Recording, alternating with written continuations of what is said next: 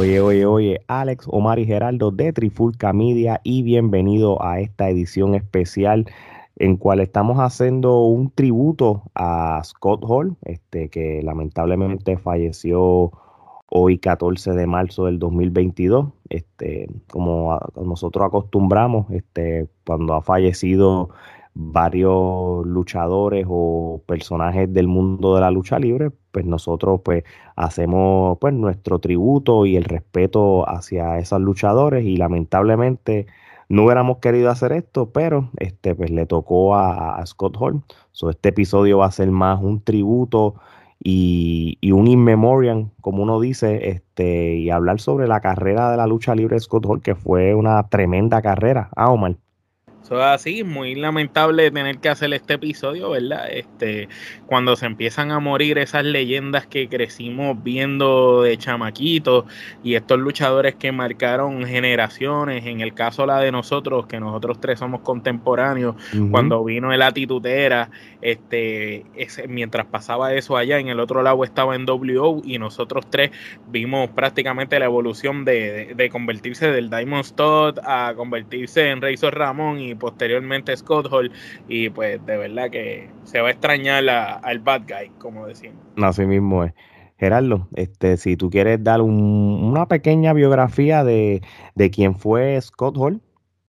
No, definitivamente, este, pues eh, Scott Hall, eh, como todos lo conocemos, ¿no? Como mencionó este Omar, pues este, ostentó diferentes gimmicks, eh, como le llaman durante toda su carrera, pero como dos gimmicks que fueron los más que por los que él se dio a conocer. Este, el primero pues fue Razor Ramón, que fue cuando tuvo su corrida en la antigua pues WWF, lo que es ahora WWE.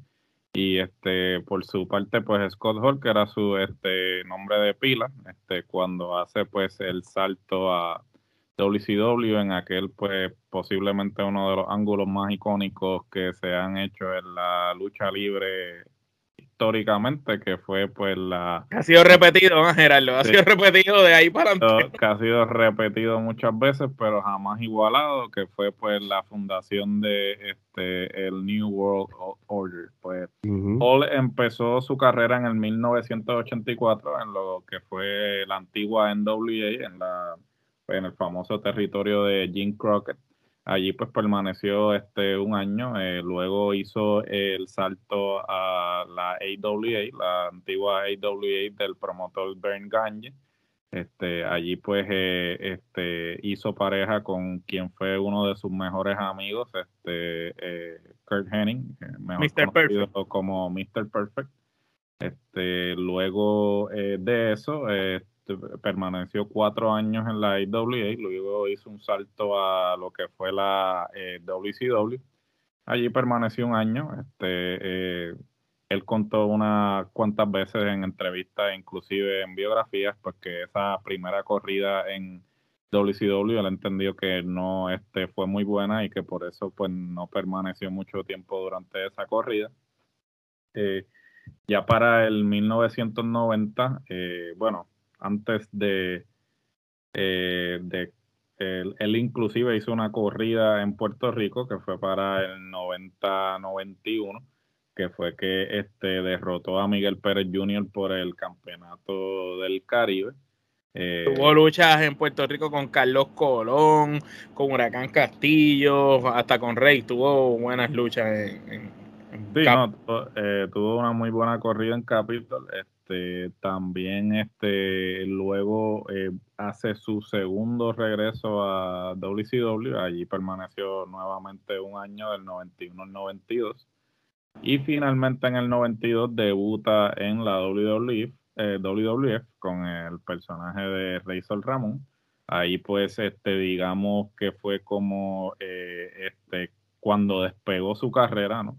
Porque pues el personaje de Razor Ramón que pues estaba inspirado en el personaje de Tony Montana de Scarface este tuvo eh, una buena acogida. Eh, obviamente ahí pues eh, Scott Hall tuvo la oportunidad de desarrollar su micrófono el que siempre había tenido pero que nunca le habían dado la oportunidad quizás de hacer promo Eh, y entonces, pues luego de este eh, diferentes feudos, entre ellos, pues eh, uno de los feudos más importantes que tuvo en la empresa, que fue con Shawn Michaels, la famosa lucha de escaleras de WrestleMania 10.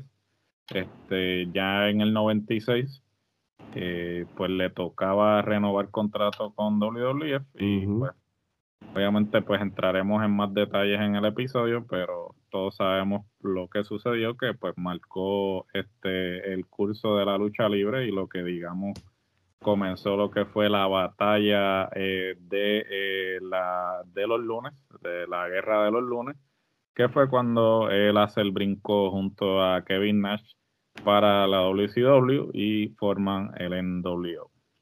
Muy bien, yo creo que has cubierto gran parte de lo que es la biografía y puntos importantes. Pues vamos entonces a, soltar un par de temas relacionados a su carrera. Voy a empezar con Omar. Omar, en, cierto sentido, pues obviamente él conoce de la lucha libre de la A a la Z, sea de donde sea, pero si hay algo que él empezó a ver la lucha libre fue primero en Puerto Rico, antes de ver la WWF o la WCW. Omar, esta pregunta es obligatoria. ¿Cuándo fue la primera vez que conociste a, Scott Hall o el pues, vaquero Scott Hall? Pues eh, yo, no, yo no conocía a Scott Hall, conocía a Cowboy Scott Hall, el vaquero, como bien dice, en Puerto Rico, haciendo promo, este, ¿verdad? Entrevistándolo a Hugo Sabinovich, entrevistándolo este, para luchas que tenía con Carlos Colón, precisamente te diría que esa fue la primera vez que, que tuve contacto visual así con él en, en televisión. Eh, luego de ahí, desde ese momento llamaba la atención porque para ese momento Scott Hall estaba bien subido en masa muscular. El, el, tipo era bien grande y tras que él era grande, él tenía mucha masa muscular y se veía gigante. Entonces, obviamente en Puerto Rico los luchadores somos latinos, no son tan altos como en otros lugares de Estados Unidos y Canadá que tienden a ser un poco más altos. En Puerto Rico la estatura promedio, el más alto pues medía 6 pies, por decirlo así, 6'1, 6'2, y ver este hombre gigante, pues de verdad llamaba la atención. Y, y siempre, desde la primera vez que lo vi, me llamaba la atención.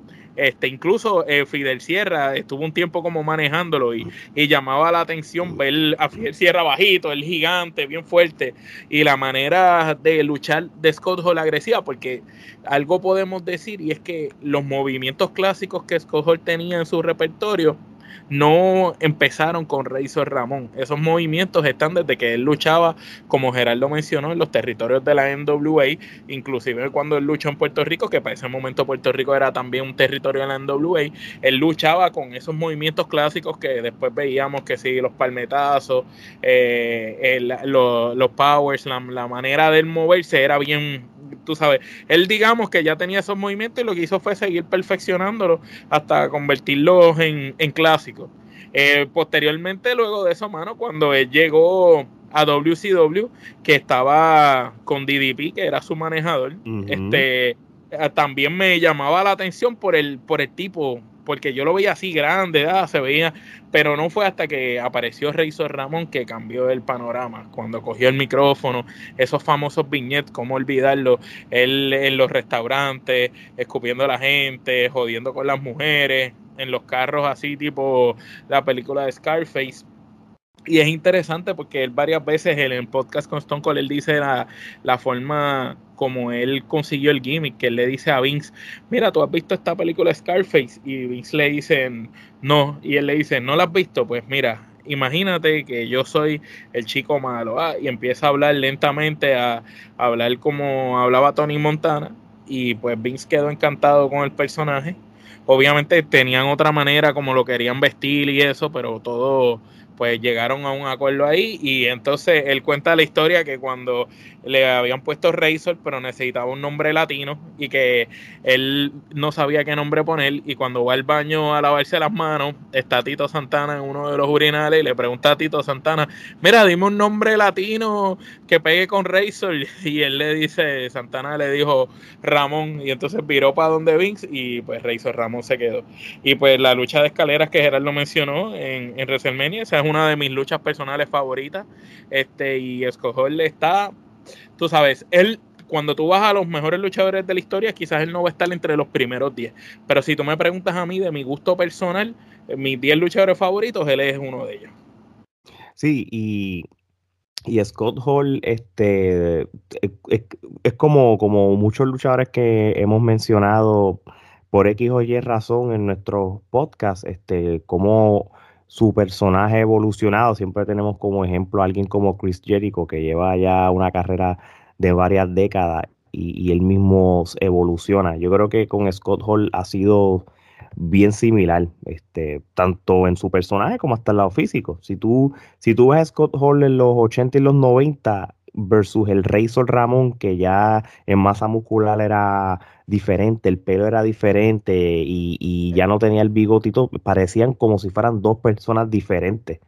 El pelo negro, cuando cambió el pelo negro, era otro. fue un cambio brutal. Y obviamente, ya después de Razor Ramón, que, que, fue a diferentes empresas, ya hasta los 2000, pues se quedó la esencia del Razor Ramón, pero era como un híbrido entre Razor Ramón y lo que era Scott Hall como, como persona. Era bien interesante cómo él, este, e, él, evolucionó este, su, su, su, carrera como tal.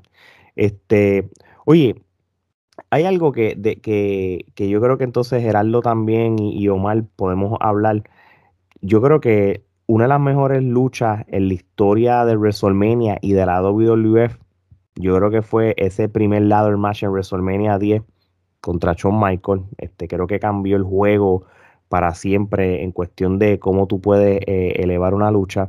Tuvieron una revancha en el SummerSlam ese mismo año que fue igual de buena, pero la, magia estuvo en, la primera. en, WrestleMania 10 como tal. ¿Qué pasa? Después que pasa a WWF, como todo el mundo sabe, él pues, se va a la WCW y él es parte de lo que es el cambio del juego per se en la industria de la lucha libre en lo que fue la, la Fue el primero, él fue el primero, la belleza primera. Él fue el primero en, que trajo eh, para la televisión como tal lo que estamos hablando del reality wrestling en cierto sentido. Este, Gerardo, ¿cuán importante fue la NWO y es, con Scott Hall para la industria de la lucha libre? Y si sin NWO no hubiera DX, si en NWO no hubiera un Steve Austin, sin NWO. No hubiera tituera. No, hubiera una tituera. Cuéntanos. Bueno, definitivamente yo creo que este ese ese salto tanto de Hulk como de Nach este marcó este un, un antes y un después. Este sabemos que pues a principios de los 90 eh, el producto era caricaturesco, ¿no? Eh, venía desde los 80 haciendo el mismo estilo. Este, obviamente entre la década de los 90 hay unos cambios este, culturales este, en la cultura popular y entonces pues la gente eh, estaba buscando otras alternativas. Digamos a principios de los 90 los únicos que consumíamos lucha libre eran los que siempre habíamos consumido lucha libre. Este, la gente no estaba consumiendo de lucha libre a principios de los 90 porque pues los personajes este, eran más caricaturescos y más ridículos. Y entonces pues eh, los, los, chamacos crecían y perdían el interés. Entonces, pues, este, Hall y Nash, eh, inclusive habían dicho antes de irse de WWF que, que, ya estaban planteando algo así, que el curtain call, que es la famosa, este, despedida, despedida de, de WWF, en que pues ellos corren el velo y pues este, le dejan ver al público que ellos realmente son amigos a pesar de que eran oponentes. Este, el famoso kayfabe, pues también marca este eh, un cambio en la industria porque entonces ya se empieza a revelar lo que pasa tras bastidores mientras que antes pues se protegía este lo que pasaba eh, tras bastidores no y entonces pues eh, no solamente a nivel de la industria sino a nivel de laboral, porque, por ejemplo, mientras que eh, pues los luchadores continúan siendo este, eh, contratistas independientes, sin embargo, eh, el que Holly Nash brincaran a WCW y fueran de los primeros luchadores que obtuvieron contratos asegurados, Este, y los sueldos grandes también, porque ellos lo explicaron. que Contratos asegurados, menos fechas. Este, hubo una serie de cosas que antes eh, los luchadores no obtenían en sus contratos, que al Holly Nash hacer el salto y causar el revuelo que causaron,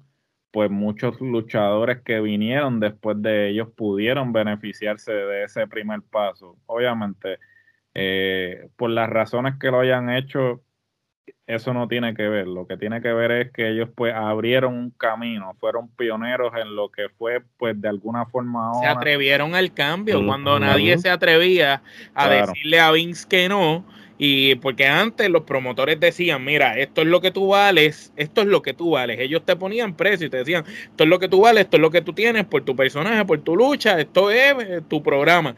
Y si te lastimaste, pues no te pago. Pero sin embargo, ellos lograron ese primer paso y Scott Hall muchas veces lo dijo en varios podcasts que él ni siquiera quería irse. Que cuando a él le ofrecen dinero, él va donde Vince y le dice, mira Vince, me están ofreciendo esto. Trata de igualarme la oferta o algo y Vince le dijo que no, que no. Claro, porque ellos, digamos, crearon el concepto de la gente libre en la lucha libre, ¿no? Porque ¿sabes? cuando tú eres agente libre en los deportes profesionales, pues tú exiges, tú puedes exigirle a, a los diferentes dueños, eh, mira, esto es lo que yo quiero, tú estás dispuesto a dármelo. Y ellos, pues, de alguna forma u otra, pusieron eso sobre la mesa en la industria de la lucha libre, pues, eh, que no, no era acostumbrado, ¿no? El promotor siempre era el que determinaba la pauta cuanto a qué le iba, cuánto le iba a pagar al luchador. Entonces, pues, eh, vamos al NWO. El NWO este, es eh, la facción más importante de, wow, digamos, de... yo, yo, yo, diría que es la facción más importante de la lucha libre porque fue la que logró ese cambio radical de todo, porque cambiaron en contratos, en dinero, cambiaron la manera de hacer televisión y los programas, cambiaron la manera de luchar. Ahí fue cuando más se empezó a dar énfasis a las promos mucho más que a las mismas luchas, porque prácticamente ahí nos enseñaron que la novelita era más importante que la lucha. No, definitivo, este marcó, marcó un, antes y un después en, la industria y hasta el, hasta el sol de hoy lo estamos viendo, ¿no? Porque eh, ellos este, crearon este como el modelo molde, o sea, un, el modelo a seguir.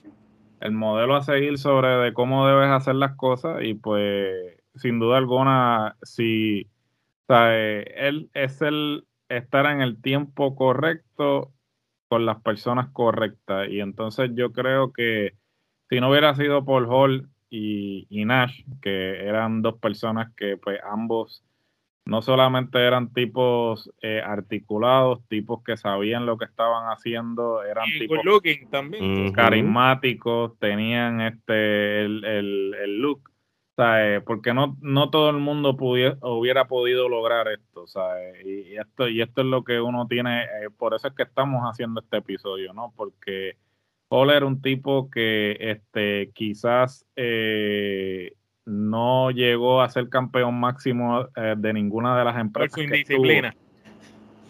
Digamos, podríamos decirlo así, este, por, eh, los demonios que tenía, ¿no? Este, sin Pero embargo. en términos, hasta todo el mundo lo ha dicho y los luchadores, en términos, Jorge lo tenía todo, tenía el físico, tenía la apariencia, tenía la manera de hablar, luchaba bien, tenía todo para ser la próxima superestrella mundial. No, el paquete completo sin duda alguna. Él no tenía eh, nada que inclusive podemos decir personas que han sido campeones máximos no le llegaban ni, ni a los talones a Jorge. Bueno, de hecho, ¿te acuerdas cuando fue campeón intercontinental? las luchas de él por los campeonatos, por el campeonato intercontinental en WWF para ese momento eran más importantes que las mismas luchas de, campeonato mundial.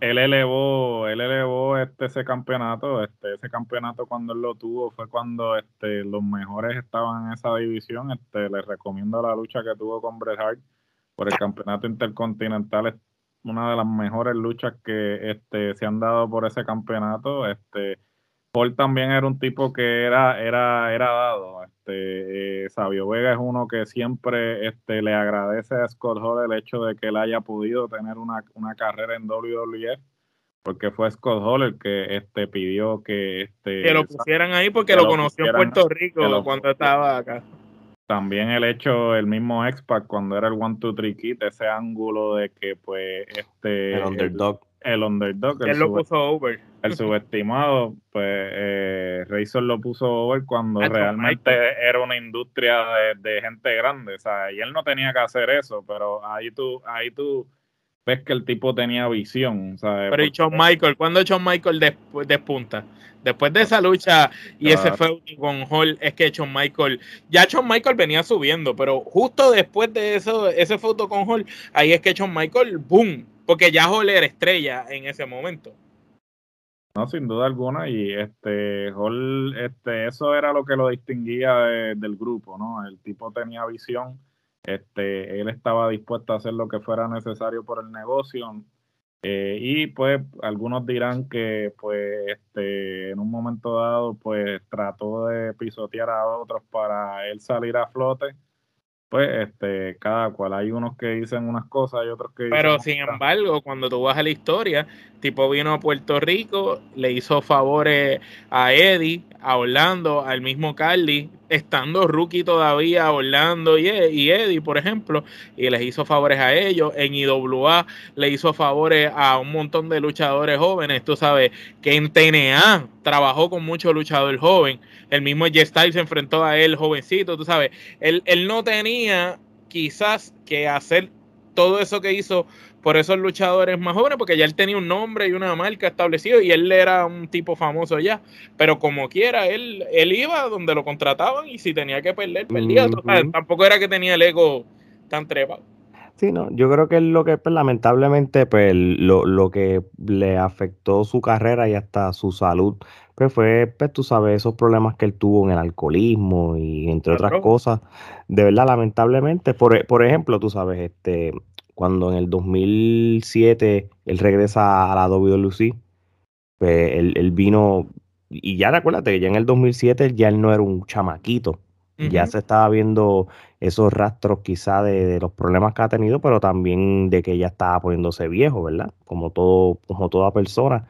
De igual manera, la, la WLC creyó en él y fue parte de, esas luchas en, aniversario cuando tú creo que tuvo cuando los aniversarios eran un weekend completo que, luchaba sábado jueves viernes y sábado. Él, él, había luchado contra Garly este, este pierde porque a Apolo creo que interfiere en la lucha y después al otro día gana el campeonato universal en un triple threat match este y, y él técnicamente nunca perdió el campeonato, simplemente empezó a tener problemas emocionales con las, con las cosas que tuvo y, no pudo seguir defendiendo el título y prácticamente pues, creo que Mr. Big fue que lo terminó cogiendo. Pero él una vez fue campeón, le ganó a Orlando Colón, le ganó a Eddie, este, él defendió el título varias veces y todo. Este, y de igual manera, después la WWE tuvo una corrida en, TNA de varios años. Este, ahí se reencontró con gente como, como, como Kevin Nash, entre otras personas. él, él,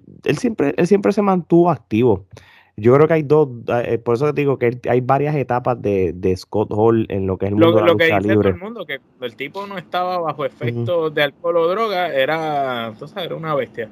Sí, sí, no, y tenía problemas. Y, yo y eso, a veces borrachos se tiraban a las promos. No, no, claro, claro. De, de hecho, yo creo que, que, que, él tuvo un ángel, como uno dice, en un momento dado, porque, porque si no hubiera sido por DDP, quizás no hubiera e, e, esta conversación de que haya fallecido este año no se hubiera dado, hubiera sido antes, igual que lo, que pasó a Jake the Snake. So, si ustedes ven el, el, el documental de si no me equivoco, The Resurrection of Jake the ah. Snake. No sé si lo dije bien. Sí, ahí este, y no sé si todavía está en Netflix o no. Yo lo vi ahí.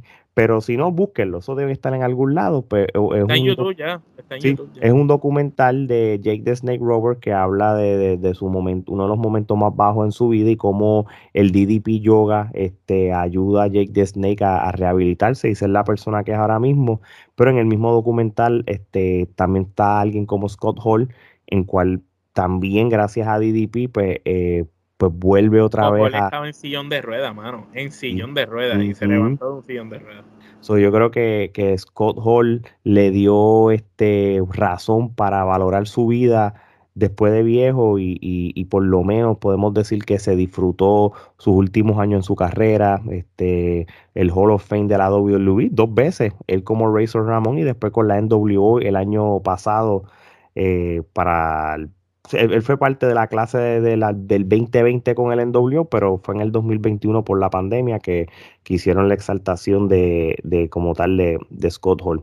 Oye, este, y cuando llegó los momentos así importantes, cuando él llega a WCW, esa, esa primera aparición de él en televisión de WCW, eso fue un boom, eso fue otro nivel, eso es de los de los de las maneras más orgánicas de tú llevar un ángulo y perfecto, porque eso fue, esa historia fue en desarrollo lentamente, poco a poco. Él llega, hace el proceso, empieza a anunciar a alguien, después Kevin Nash, pa, pa, y poco a poco hasta lo de Hogan. Eso fue, eso, esa manera de que el NWO se forma fue perfecta. Y yo pienso que siempre dijeron, no, que pudieron haber usado otras personas para hacer el NWO, el NWO.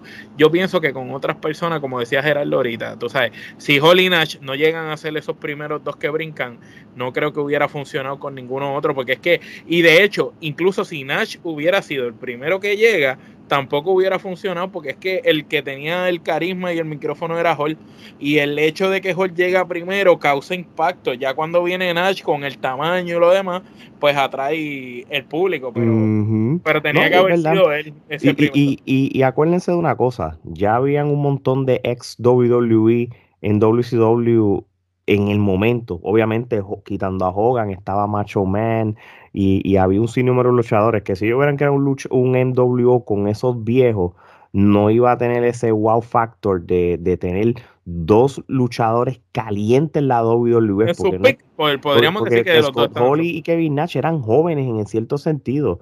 Tú sabes, eso es lo equivalente a, lo que quizá la AEW pues contrató un Daniel Bryan, por ejemplo. Eran luchadores que todavía, que todavía pueden ofrecer algo. Pues en el caso de Kevin Nash y Scott Hall prácticamente fue un fue algo grande. Pero yo, yo creo que hasta Daniel Bryan ya tiene más carrera que lo que tenían ellos para ese momento. Yo creo que eh, ellos eran, ellos estaban como que en su pick, pero no, no, eran no eran ya leyendas, tú sabes. no, no, no, no, los caballos, dos caballos. estaban en su pick, en su, en su prime. Como en su prime, sí. Tú sabes, tenías un, tenías un Scott Hall ganando campeonatos intercontinentales en un momento dado y tenías un Kevin Nash que fue campeón mundial. de la WWE. O sea que tenías e, e, ese, ese paquete de ellos dos como tal. Y obviamente lo junta con Hulk Hogan, que es la leyenda, lo que es Mr. WrestleMania, ¿no? Mr. WWF en cierto sentido en los 80, pues, pues obviamente pues, pues creó un impacto. Este, so, yo creo que si podemos hablar de, para ir cerrando como tal, logros importantes en cuestión de lo que Scott Hall eh, hizo a la lucha libre, fue uno de los mejores campeones intercontinentales de la WWE, sin lugar a duda. Fue el responsable de que junto a Kevin Nash y Hulk Hogan revolucionaran la lucha libre a lo que fue eh, esa era de los 90 altos y los 2000, porque ahora mismo pues la lucha libre ya no es como antes tampoco, pero gracias a ello la lucha libre es lo que es ahora mismo en, desde otro punto de vista. ¿Qué pasa? Campeonato. Logró los contratos, logró lo de los contratos, sí, sí, sí. establecer contratos. Eh, eh, que estás hablando de los logros. Otro logro que, que él logró, este, Manola, establecer que las promos son importantes en la industria y los viñetes. Él, con el personaje de Razor Ramón, él estableció que si tú llevas a un luchador con videos promocionando al luchador, va a funcionar. Y fíjate, las veces que lo han hecho ha funcionado. Funcionó con Bray Wyatt, funcionó este, con Alberto de Río, funcionó con JBL, funcionó con Carlito cuando hacen eso mismo que hicieron con Scott Hall, antes de que debute con luchadores, está demostrado que funciona siempre. Sí, y, y, lo otro, cuando, y si hablamos de los logros en cuestión de campeonato, yo, yo me puse a ver todas las empresas que él ha estado. Y, yo creo que en cierto sentido mm, tendría que buscar más data. Yo creo que él realmente le importaba mucho ser el, la, la, cara de la compañía, ser un campeón mundial como, como tal por ejemplo, el Campeonato Universal de Puerto Rico sí lo tuvo, pero, eh, pero no fue algo que quizá él estaba exigiendo, quien simplemente, pues, eh, por respeto, pues le quisieron dar esa oportunidad para que estuviera en el récord. Pero muchos de, sus campeonatos son tag tiene muchos tag team championships en diferentes empresas como WCW, este, como la AWA, este, el mismo TNA después de viejo este, que, fue este campeonato tag team con, con, su pareja de los outsiders, Kevin Nash como tal. Este, que, y, sí ha tenido esos campeonatos importantes como el, el United States Championship en, en WCW, el Intercontinental, este, en, WWF. Esos son los tipos de logros que ha tenido y, y, y realmente este, él ha sido, él fue feliz con eso, ¿entiendes? Pero si hay algo que en cuestión de lucha tenemos que hablar, yo creo que la lucha del año del 94 y posiblemente en la década de los 90 y hasta ahora, ese ladder match eh, con, contra HBK, yo creo que es lo más que, podemos resaltar en cuestión de, de, lucha, en cuestión de, la lucha, hay tantas luchas. Las luchas con Brejal, con Brejal tuvo un par de luchas. Ah, no, no, tú, como dijo Gerardo, tuvo esas luchas con Brejal que que, fueron como tal históricas también, tú sabes. Yo creo que él, él, él estuvo en la mejor época de cuando el campeonato intercontinental era un escalón para, para otras cosas. De hecho, si ustedes quieren ver, o escuchar, ¿verdad? O, eh, tanto en las plataformas de podcast como en YouTube y ¿verdad? Esto, es un anuncio no pagado, simplemente lo estoy haciendo porque, porque realmente es bien interesante. Vayan a, escuchen el episodio de Something to Wrestle con Bruce Pritchard cuando hablan de, de la historia de Scott Hall en la WWF. Tremendo episodio. Ese fue hace par de añitos más. Es un episodio largo, pero no aburre. Y te habla con detalles de él, pero es una cosa ridícula cuán detallado es ese episodio desde, desde, desde que lo contrataron, eh, cómo fueron trabajando el personaje, todo, todo, sus primeras luchas, todo, todo, todo como tal, y realmente muy buen episodio. No, yo me acuerdo cuando salió que lo escuché en el momento. Yo creo que con, con esto que pasó lamentablemente, está bueno como que volver para atrás y escucharlo para, ¿verdad? para recordar pues 100% recomendado este, por nosotros tres. Así que, muchachos, ¿alguna última palabra que quieran decir sobre la carrera de Scott? Empiezo contigo, Omar. Eh, que descanse en paz. Condolencias a toda la familia de Scott Hall, a todos los fanáticos de la lucha libre en el mundo, los que reconocen lo que es un buen luchador, eh, no solo dentro de ring, sino también el aspecto del gimmick del personaje. Yo pienso que Scott Hall representaba eso, más que todo. representaba lo que debe ser un luchador, que para ser luchador tienes que parecer luchador tienes que tener el dominio del micrófono y tienes que saber luchar dentro del cuadrilátero. Y Escojol tuvo peleas desde One Two Three Kid pequeño hasta el mejor luchador quizás dentro del cuadrilátero para esa época, Brett de Hinman Hart, luchas con Shawn Michael, que era el futuro, luchas con Kevin Nash, tú sabes, el tipo luchaba con cualquier tamaño, cualquier persona que le pusieran, con Macho Man, con todo el mundo, y a todo el mundo lo hacía lucir bien. Y, eh, y se pelea con D-Rock, el, el, que mejor vendió una Stoner. Así que, o sea, eh, en el Stoner que le vendió a Stone Cold en WrestleMania, que casi se pelea con D-Rock el, el papelón de, de, de quién brinca más y da más vueltas. el doble stoner. Gerardo, unas últimas palabras que quieras dar. No, este, sin duda alguna que en paz descanse, este, lamentable, este, por demás que un hombre, pues, que había sobrevivido a tantas cosas, pues, desafortunadamente, pues, eh, sucumbió a a los 63 años, joven. A, a, a los 63 años y que había ya este, logrado pues salir de las adicciones y todo eso y que pues y que se veía bien, porque cuando hizo el speech en el Hall of Fame se veía muy bien. No, no, él, se veía muy bien porque pues este, estaba, este, desde que DDP lo ayudó a rehabilitarse, este, lo, este, estaba muy bien. Desafortunadamente pues tuvo la caída, lo que este, eventualmente tuvieron que operarlo y pues el coágulo le causó los tres este, infartos que pues eventualmente fueron lo que lo eh, este, falleció de eso. Es, muy triste, muy triste. Este, una de las personas más carismáticas que este, la lucha libre dio. Este, yo creo que ahora más que nunca, pues eso, esas últimas palabras que él dijo en su discurso de él sabe, cuando estuvo en el Salón de la Fama, que pues este los tiempos malos no duran, pero los chicos malos sí.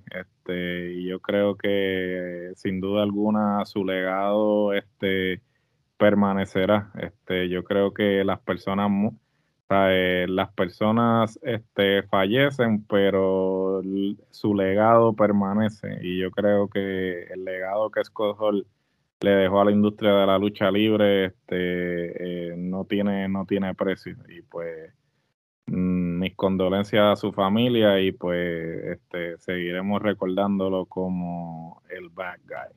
Y es de nosotros seguir empujando ese legado que él dio y seguir recordándolo. Así mismo es, de verdad que sí. Este, me uno y, hago coro de muchas de las cosas que ustedes mencionaron, se lo voy a repetir. Este, yo tuve la oportunidad de ver Scott Hall, este, aunque ustedes no lo crean, yo fui a mucho Raw y SmackDown en, en los, en los 2000, cuando ya empezó la NWO, en la WWE, pero yo lo vine a ver por primera vez y la única vez. Eh, me acuerdo que fui con mi hermano, vi la foto los otros días y mi hermano y yo teníamos la camisa en WO, lo fuimos a ver en el 2003 en un evento de la IWA en, el Clemente Walker que luchó contra Sabio Vega. Eso fue la única vez que, lo vi en vivo. Ni tan siquiera en los tiempos de WWC lo vi en vivo como tal. Yo, lo vi una vez en Capitol después, pero no cuando empezó, sino cuando vino después a luchar sí, sí, sí. Pero el hype que había de, de, Scott Hall en el 2003 era, fue gigante. La gente siempre lo quería. Sí, sí, pero el, yo creo que me atrevo a decir que un 85% de la gente en el, en el estadio tenían las camisas de NWO, la de Wolfpack y la, y la Black and White que tengo yo puesta. So, así, así de, importante fue Scott Hall en, la industria de la lucha libre, que, ya después cuando la NWO no existía, ¿ves? Estaba esa camisa y estaba, y estaba La que tú tienes, exacto. yo creo que ese es el recuerdo que me voy a llevar de él como tal. Y nada, este, que, que descanse en paz, este, y muchas oraciones para su familia y mucha paz y tranquilidad. Bueno, mi gente, este episodio como les dije, es un tributo a, Razor Ramón, Scott Hall. Así que de parte de Omar Geraldo y Alex, esto es hasta la próxima.